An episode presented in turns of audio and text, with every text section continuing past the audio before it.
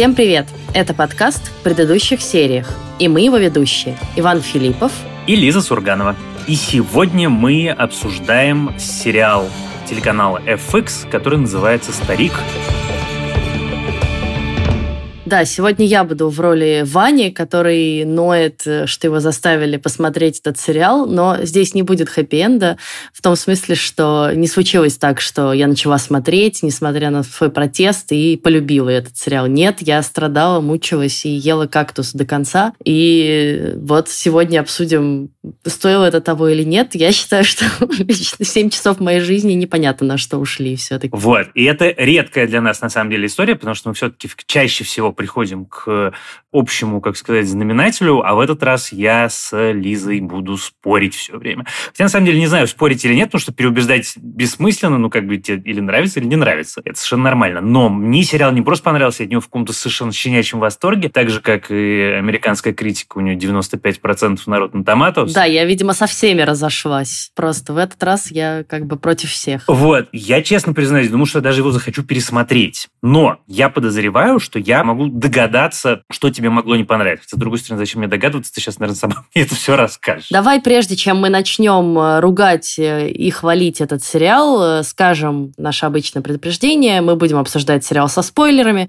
Поскольку это шпионский триллер, то, как вы понимаете, это здесь важно. Будет много сюжетных поворотов, совершенно непонятных, правда, для меня. Но, как бы, готовьтесь, поэтому, если вы переживаете из-за спойлеров, лучше посмотрите сериал, возвращайтесь к нам. Вот, а я, кстати, в этот раз добавлю. Это будет смешная добавка, потому что мне кажется, что в этом сериале абсолютно не важны спойлеры. Потому что вот вся та часть, которая про сюжет, вся та часть, которая про шпионские страсти и все остальное, она предельно простая. Мы все это уже миллион раз видели. И, э, в общем, на самом деле, как бы удивляться там особенно нечему, может быть, за исключением совсем-совсем финального твиста, который я не то чтобы не предугадал, но просто как-то я совершенно не ожидал, что это все так развернется. Весь кайф истории в человеческих отношениях, на которые спойлеры совершенно никак не влияют. Вот, теперь можем ругать и хвалить. Но ты понимаешь, вот как бы тем не менее, все равно, ты начинаешь смотреть шпионский сериал, и ты ожидаешь, что тебя должна захватить интрига, так или иначе, да, потому что все-таки это суть э, жанра.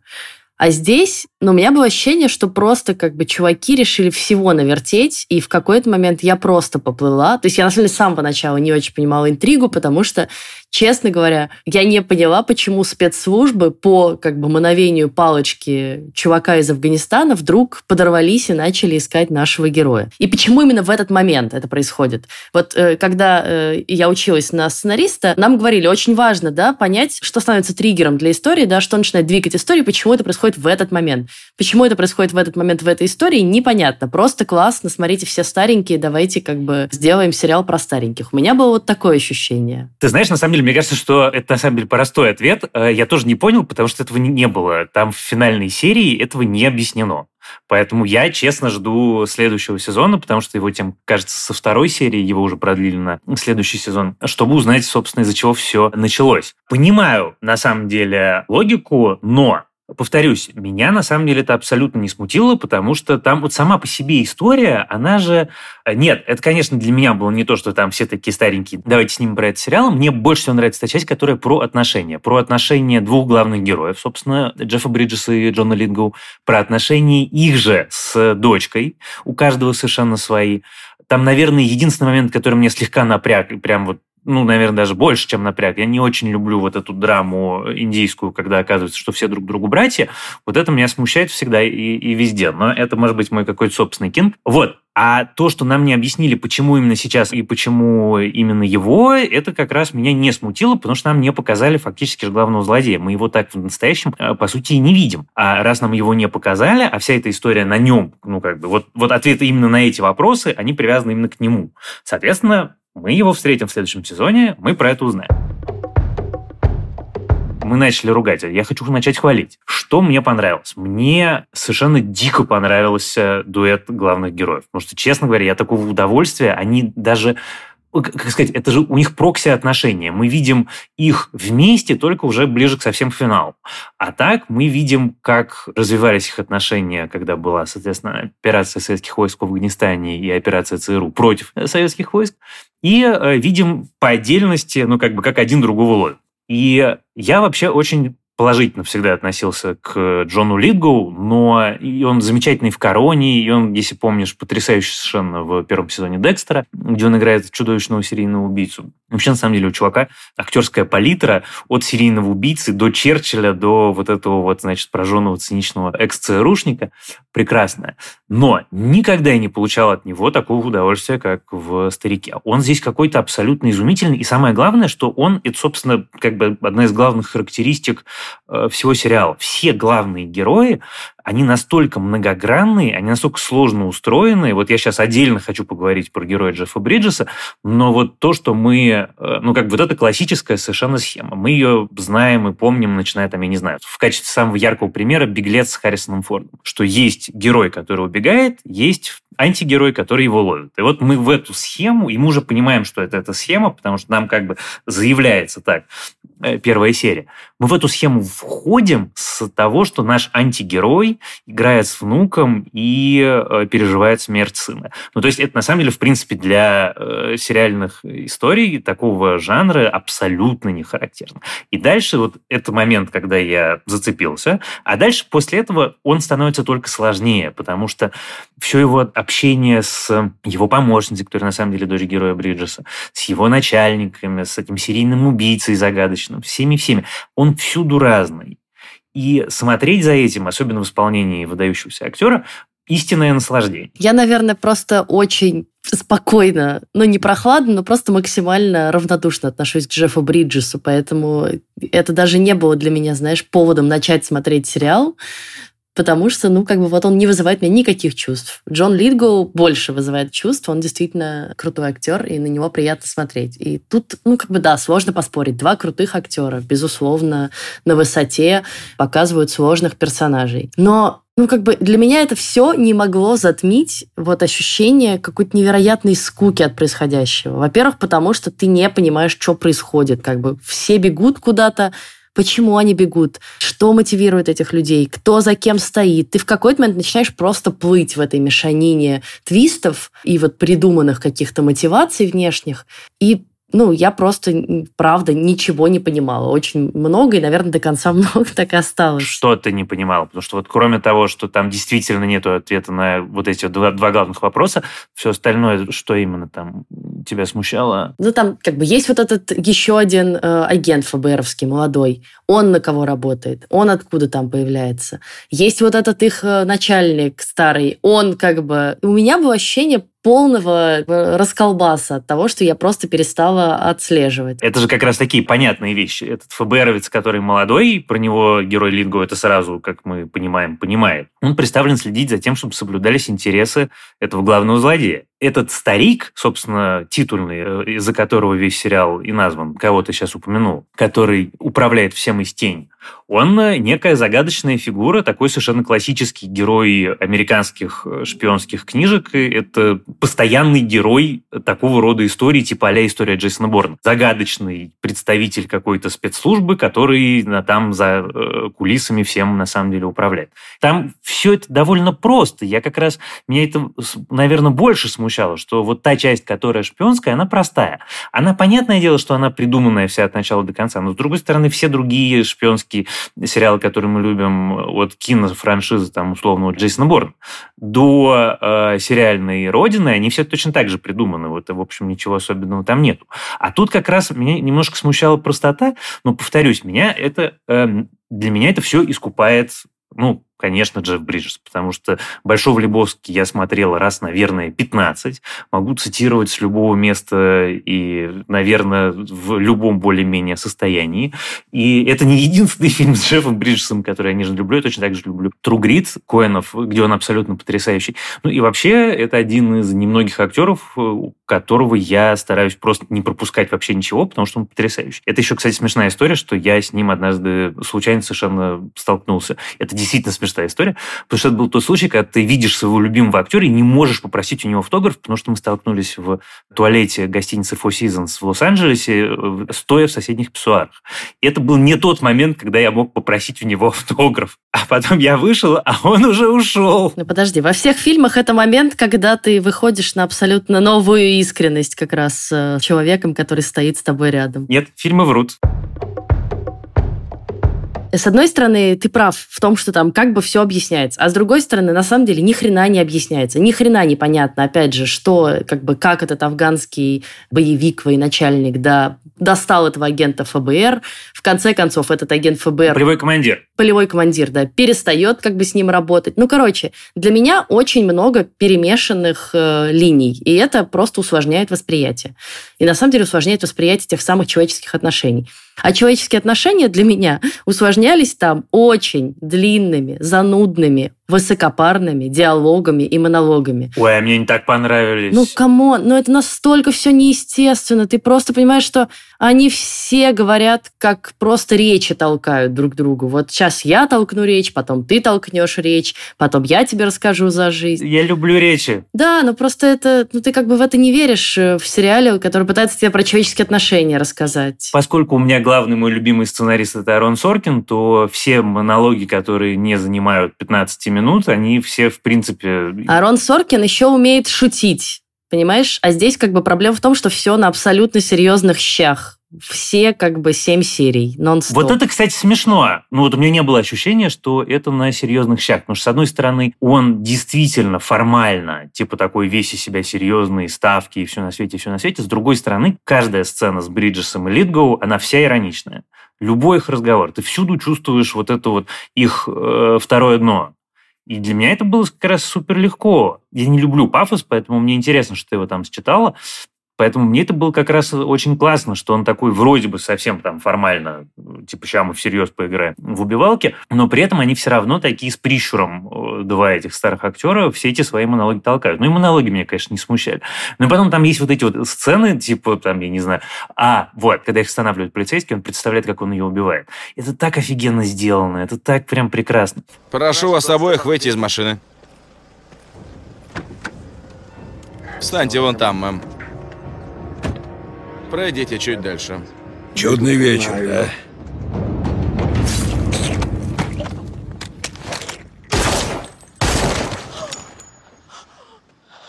Все хорошо. Прошу, поехали со мной. Я не могу. Я тебя вижу. Но у меня, наверное, есть еще второй важный для меня момент. Кстати, вот про объяснение у меня такое бывает с сериалами, когда я начинаю смотреть, и вот мне не зашло. И мне не зашло, и после этого неважно, будет хорошо, плохо, вот все, я его не досмотрю. У меня, кстати, есть несколько сериалов, которые на самом деле относятся к категории великих, и там все их там тысячи критиков BBC включают в списки э, самых главных. Я не могу заставить себя смотреть сериал Leftovers никак. Все, вот у меня уже натурально есть список там 12 человек моих ближайших друзей, которые говорят, нет, это великий сериал, посмотри его, пожалуйста. Я не могу, я досмотрел до третьей, кажется, или четвертой серии, я не могу себя заставить. Ну, не нравишься ты мне. Помнишь, как в этом анекдоте, когда приходит чувак на базар и спрашивает, сколько, значит, мандарины стоят? Пять. А почему вы этому продали за три? Ну, не нравишься ты мне. Вот такая вот история. Поэтому, может быть, это не более чем мое исключительное предположение. Это случилось с сериалом Old Man. Может быть, я слишком активно его пушу. Но там все эти объяснялки, они есть и про этого мальчика ФБРовца, и про то, почему он меняет стороны, и про то, откуда он взялся. Там просто нету опять-таки возвращаемся к тому, с чего ты начала, главные объяснялки. Откуда у афганского полевого командира такая власть над современным ЦРУ? Да, мы так и не поняли, кем он стал. Есть теория про то, кем он стал, но это не более чем теория, мы посмотрим, что там будет дальше. Но мне очень понравилась вся часть про Афганистан. Знаешь почему? Потому что она очень смешной и, на самом деле, очень, на мой взгляд, правильно перемешивает правду и вымысел. Например, никогда ни одного американца не было на территории Афганистана. Это было правило, которое за 10 лет никто никогда не нарушал. То есть ты доходил, ты мог дойти строго до границы, но ты даже носочком на афганскую территорию зайти не мог, потому что ЦРУ ужасно боялась, что кто-нибудь возьмет себе живого ЦРУшника, ну, в смысле, советские солдаты поймают. И это приведет к последствиям, которые, в общем, будут абсолютно необратимыми. Ты понимаешь, я не знаю, как это сказать. Периодически мы с тобой, обсуждая сериалы, обсуждаем про то, как они нарушают правила современной драматургии. Но чтобы нарушать правила современной драматургии, ты должен знать правила современной драматургии. Вот точно так же и тут. Я смотрю, я как бы... Это не хрень собачья, которую кто-то, не знаю, кто выдумал, а это вот чувак, который, очевидно, прочитал что-то, знает что-то про Афганистан, там, понимает вот всю эту историю. И снайперские винтовки точно так же абсолютно не случайно, потому что э, тяжелое вооружение стингеры поставляли, а на снайперские винтовки был запрет. Их нельзя было поставлять. Это было еще одно правило, которое точно так же за 10 лет не нарушалось, потому что, опять-таки, э, руководство ЦРУ очень боялось, что если они начнут афганцам поставлять снайперки, то афганцы снайперок начнут отстреливать офицеров высших, высший командный состав. А в ответ Советский Союз начнет тогда сам поставлять снайперки свои собственные в какие-нибудь места, где есть американские военные генералы. А поскольку генералов убивать было не принято, то, соответственно, был, значит, вот такой баланс. Я смотрю на этого э, страшного маджахеда, который, собственно, вырос в загадочного злодея, которого, очевидно, списали с Ахмад Шахмасуда. И там таких, на самом деле, штук огромное количество. И я, конечно, смотрел это прям с огромным удовольствием. Понятно, что это все сглажено и спрямлено для жанра, но это мне было прямо отдельно интересно. Ну и плюс там вот эта палестинская актриса, которая играет его молодую жену, которая, мне кажется, сейчас делает себе немыслимую карьеру в Голливуде. Актриса очень красивая, спору нет. Мужики все очень бесили меня просто. Там такого как бы таким мачизмом несет за версту.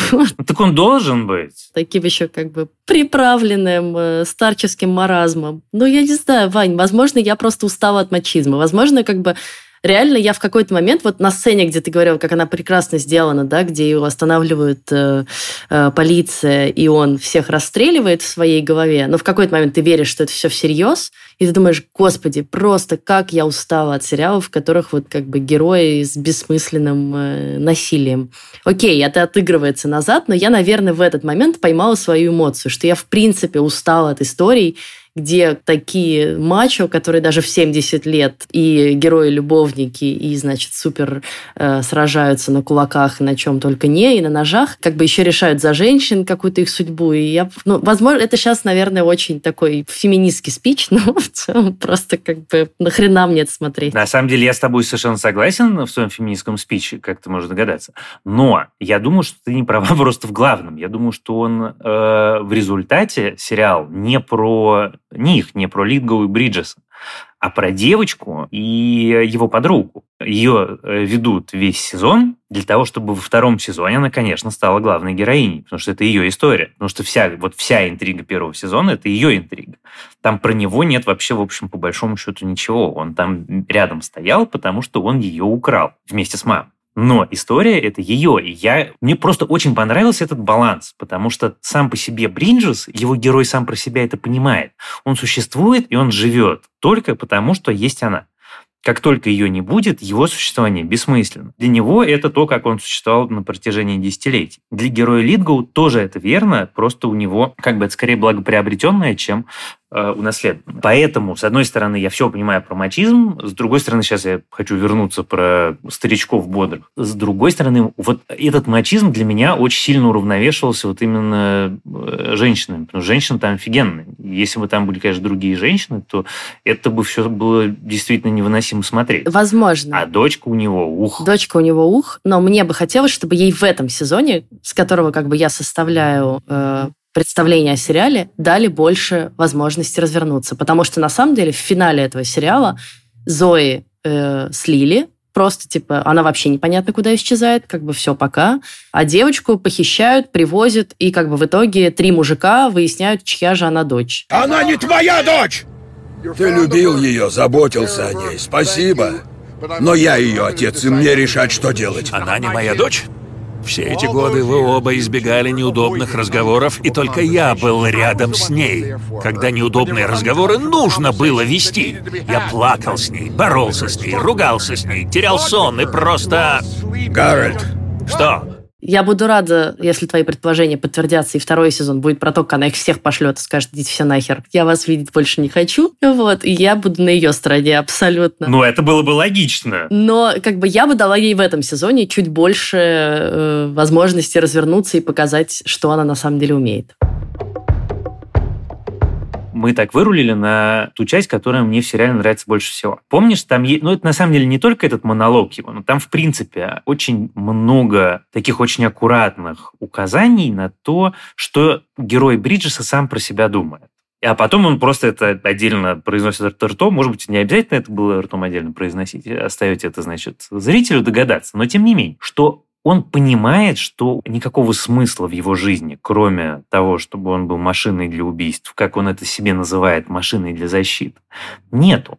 И это, на самом деле, очень интересно, потому что мы привыкли смотреть в шпионских сериалах или читать в шпионских романах про героев холодной войны, про таких солдат холодной войны, которые чувствуют в себе какое-то могучее предназначение, которые понимают, значит, что на них судьбы Родины или что-то еще, что-то еще. И вот у нас два чувака, которые понимают, что они, в общем, функции. Они функции огромной вот этой вот системы. И там у Литгу это получается чуть более изящно, а у Бриджеса он просто, ну да, я молоток, мной можно забивать гвозди. Я много смотрел этих историй, вот такого героя я просто никогда не видел. Мне очень понравилось, как они сделали всю историю с тем, как он, ну, как сказать, просыпается. Это вся история про то, как вот был, условно говоря, там, я не знаю, Ламборгини 69-го года выпуска, который последние 30 лет стоит в гараже. И вот ему нужно завестись. Он медленно, медленно, медленно заводится, но потом заводится. И, конечно, тот факт, что первые две серии снял Джон Уотс, который снял двух последних Человеков-пауков, это там видно, потому что там совершенно немыслимая вот эта сцена с дракой, которая сделана я якобы, на самом деле там есть склейки, но которая якобы снята одним планом. Помнишь, да? В машине. Это крутая сцена, спора нет. Я потом полез читать, кто ее сделал. Ее сделали те ребята, которые делали трюки в «Атомной блондинке» с Шарли Стерон, в которой есть, собственно, точно такая же сцена, сделанная псевдо одним планом. И это, конечно, невероятно. Но там самое для меня было классно. Понятно, что мне очень понравилось, как снято и как, значит, поставлено. А потом я прочитал, что он снимал эту сцену, когда вот прямо натурально накануне того, что ему сказали, что у него лимфома. Он говорит, ну вот мы там снимаем эту сцену, мне, значит, фигачит в живот, а у меня в животе огромная опухоль. Вот, ну я, в общем, ничего не почувствовал. Вообще, конечно, на самом деле история про то, как Джефф Бриджес чуть не умер на съемках этого сериала, она отдельная. Я конечно, поражаюсь таким людям, которые вот ему диагностировали рак, ему делают химиотерапию, он заражается ковидом, практически его достают с того света. А после этого, значит, возвращается с того света, и так, на чем мы закончили? И они поехали дальше сниматься. Так вот, мне очень нравится, как они показывают, что он понимает, что он старый, как у него все болит, как ему плохо, как это все дается через «не могу», как на самом деле вот эта сцена, она скорее про инстинкты и удачные совпадения, чем про, вот условно, там, помнишь, была франшиза с Брюсом Уиллисом «Ред», такие старики-разбойники. Вот совершенно другой подход, такой не комиксовый, а более живой. Мне как раз это очень понравилось. Мне вот как раз этого не хватило. То есть это есть в первой половине или даже третьей сериала, и там действительно хорошая первая серия, очень бодрый пилот, и как раз очень классно придумано, что он сначала такой как бы дряхлый старикашка, который все забывает, а потом ты начинаешь думать, а он реально все забывает, или он как бы играет такую роль, да, что он такой, в общем, уже впавший некоторую в деменцию. Э, но ты видишь, что действительно ему, в общем, много чего не просто дается, он делает какие-то ошибки тупые, да, вот как с э, глушителем который он вставляет на пистолете. И как он, да, очень убедительно роль вот этого старика играет. Э, и там шутки эти про собак, у которых человеческие имена. Все это очень по-человечески. Дальше как бы на мой взгляд, вот эта э, линия очень теряется и затмевается наслоением сюжетных твистов, backstory, в смысле вот этой всей истории про Афганистан и так далее. Мне бы вот как раз больше вот этого хотелось, а дальше, чтобы им дочка еще всем дала по башке. Э, но вот ты говоришь, очень здорово, что он про себя понимает, что он такая просто функция. Но э, как бы я на этой сцене просто орала практически, потому что чувак на полном серьезе, на голубом глазу объясняет женщине, которую он только что запихнул в багажник, что он на самом деле всех защищает. И ты думаешь, господи, ну, это вот настолько ровно искаженное. Наверное, в, в этом есть ирония. Я надеюсь, в этом есть ирония создателей сериала. Потому что невозможно это всерьез говорить, когда ты только что вот сделал все то, что ты сделал. Проще всего для меня сейчас было бы извиниться. И я хочу, чтобы ты поняла, почему я не могу. Человек у тебя дома был профессионалом. Его наниматель собирался разделаться со мной раз и навсегда. А это значит заодно разделаться со всеми, кто рядом со мной. Это, это ты. Защитить тебя от них стало приоритетом, Зоуи. Кажется, только эта ирония, она нам понятна, она ему непонятна. Это про него сцена. Это про то, как он себе видит мир. Да, да, я надеюсь, что это было заложено, но потому что это просто на самом деле ну, конечно. вызывает тебя только еще больше отвращение в этом, к этому герою, потому что ты начинаешь орать на экран, что ты как бы ты охренел, в смысле, нахрена нужна такая защита? Жила себе женщина, Все у нее было нормально, и ты, ты прибежал защитник в жизни ее. Я абсолютно, ну, в смысле, там даже не то, чтобы я абсолютно уверен, там, мне, мне кажется, другого варианта. Это специально стоят эти сцены в стык, чтобы была ровно такая реакция. Потому что он вот такой, и мне вот как раз это очень понравилось, что они не играют в то, что он какой-то там из себя возвышенный с идеалами, а это просто такой delusional old man, который умеет в своей жизни только одно. Придумал себе вот этот способ самозащиты, что я себе буду объяснять, что я на самом деле защищаю. А потом она будет его расковыривать. И потом сначала Зоя его будет расковыривать, потом его дочка будет расковыривать. И потом они до чего-то, конечно, доковыряются. Мне очень интересно, до чего, потому что мне очень хочется... Ну, понятно, что в финале его убьют, тут нет никаких вариантов. Правда, мне интересно в финале там чего? Первой серии второго сезона или где-нибудь попозже. Ну, потому что мне кажется, что это такой трагический герой, у которого не может быть happily ever after. У Литгоу может, а у него нет. Про дочку тоже великая. Вот как бы они все скрываются, вот они все меняют э, имена и identity вообще. Дальше она такая, я хочу служить родине. Говорит, хорошо, иди в ФБР, тебя там проверят, все будет нормально. Ты думаешь, господи, как? Но это, он там прям, прям подробно же это объясняет. Для дочки же это, в общем, предательство, что на самом деле ее-то взяли и использовали. Он ее засунул туда, где она будет приносить пользу. Качественный backstory со всеми делами, но он шпион. Да, но просто мне кажется, ты в этот момент подставляешь близкого тебе человека, опять же рассказывая ему про защиту, про то, как ты всячески о нем заботишься. Да, потому что он такой герой. Хорошо, Вадь. Окей. Возможно, меня слишком выбесил этот герой, ровно поэтому я не полюбила этот сериал. Возможно, я слишком приняла это как-то близко к сердцу. Он не очень хороший человек. Тут ты как бы абсолютно права. Они же, в общем, два старых мудака, которые творили всякую хрень. Ну, когда-то творили ее во благо. Очевидно, в Афганистане, потому что там они занимались делом богоугодным. А сейчас, в общем, творят ее непонятно ради чего.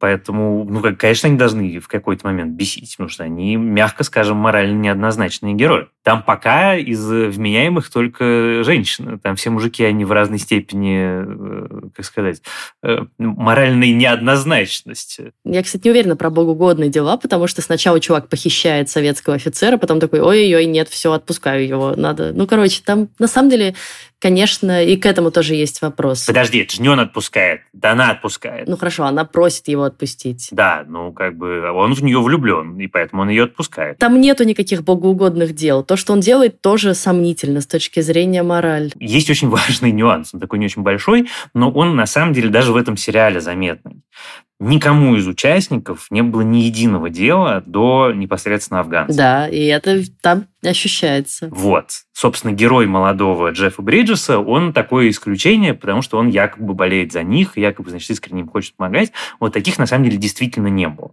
Потому что, по большому счету, это была довольно циничная история про, ну, как бы, поле битвы чужими руками воевать с Советским Союзом. В общем, мне кажется, я все свои претензии к сериалу высказала. Я не хочу смотреть второй сезон. Ты мне расскажешь потом, дала она им всем по башке или нет. Потому что я просто не выдержу еще семь серий этой звериной серьезности и этих длиннющих диалогов. А ты э, сжатую выжимку мне предоставишь. Я обязательно посмотрю второй сезон. И мне, конечно, очень интересно, потому что так получилось. И, кстати, у нас в подкасте будет ровно точно так же, что я подряд смотрю два сериала FX, оба из которых мне супер нравятся. И вообще как-то я тут прочитал, что у них сменилось руководство, и там кто-то новый и свежий стал у руля, и они теперь собираются делать более какие-то такие, как сказать, некачественные, они всегда делали неплохие истории, но более смелее экспериментировать с разными жанрами. Да, на этом мы закончим обсуждение сериала «Старик». Интересно, как он вам, что вы о нем думаете. Я думаю, конечно, что большинство людей согласится с Ваней, потому что, как я говорю, в этот раз я в удивительном меньшинстве. Он понравился и критикам, и зрителям, и Ване, и вообще всем-всем-всем. Одна я равнодушна к Джеффу Бриджесу, поэтому меня не купили так легко. В следующий раз мы обсудим сериал «Медведь». Это тоже сериал производства канала FX. Также его можно посмотреть на Хулу. И это совершенно другая история, рассказывающая вообще про шеф-повара чикагской такой, ну, сложно назвать это рестораном, скорее забегаловки. Бутербродный. Бутербродный, да. Очень динамичная, очень пока запутанная тоже. Я только начала смотреть, но мне уже очень интересно. Суть в том, что молодой шеф-повар, звезда, значит, каких-то мишленовских или уровня мишленовских ресторанов, получает наследство вот эту забегаловку в Чикаго от своего своего погибшего брата и пытается там навести порядки, к которым он привык. Все очень много друг на друга орут, все очень быстро бегают, все очень шустро, ровно так, как должно быть на кухне забегаловки. Пока что ничего не понятно, но очень интересно. У меня такое вот впечатление. Я совершенно согласен, мне нечего добавить, кроме того, что у сериала «Медведь» и сериала «Старик», кроме того, что они оба сериалы канала FX, есть еще одна деталь, которая их оба связывает.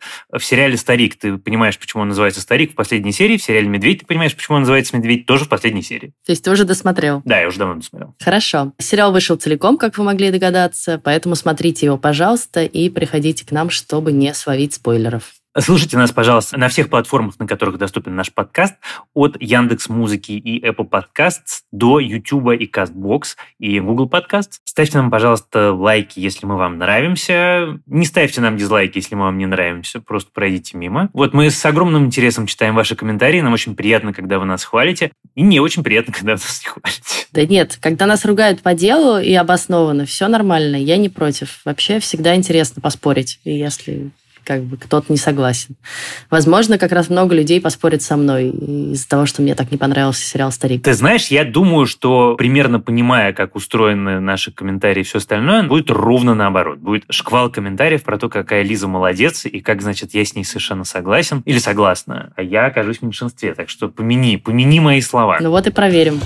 Пишите нам, пожалуйста, что вы думаете о сериале «Старик», а также о нашем подкасте на почту подкаст собака кинопоиск.ру. Пишите, пожалуйста, мы, правда, все внимательно читаем. А самое интересное мы еще и вслух зачитываем в подкастах. А помогали нам в записи этого выпуска звукорежиссер Алексей Шмариович и продюсер Елена Рябцева. Спасибо им большое. Большое-большое спасибо. На этом мы прощаемся с вами. До новых встреч. С вами были Иван Филиппов и Лиза Сурганова. Пока. Пока.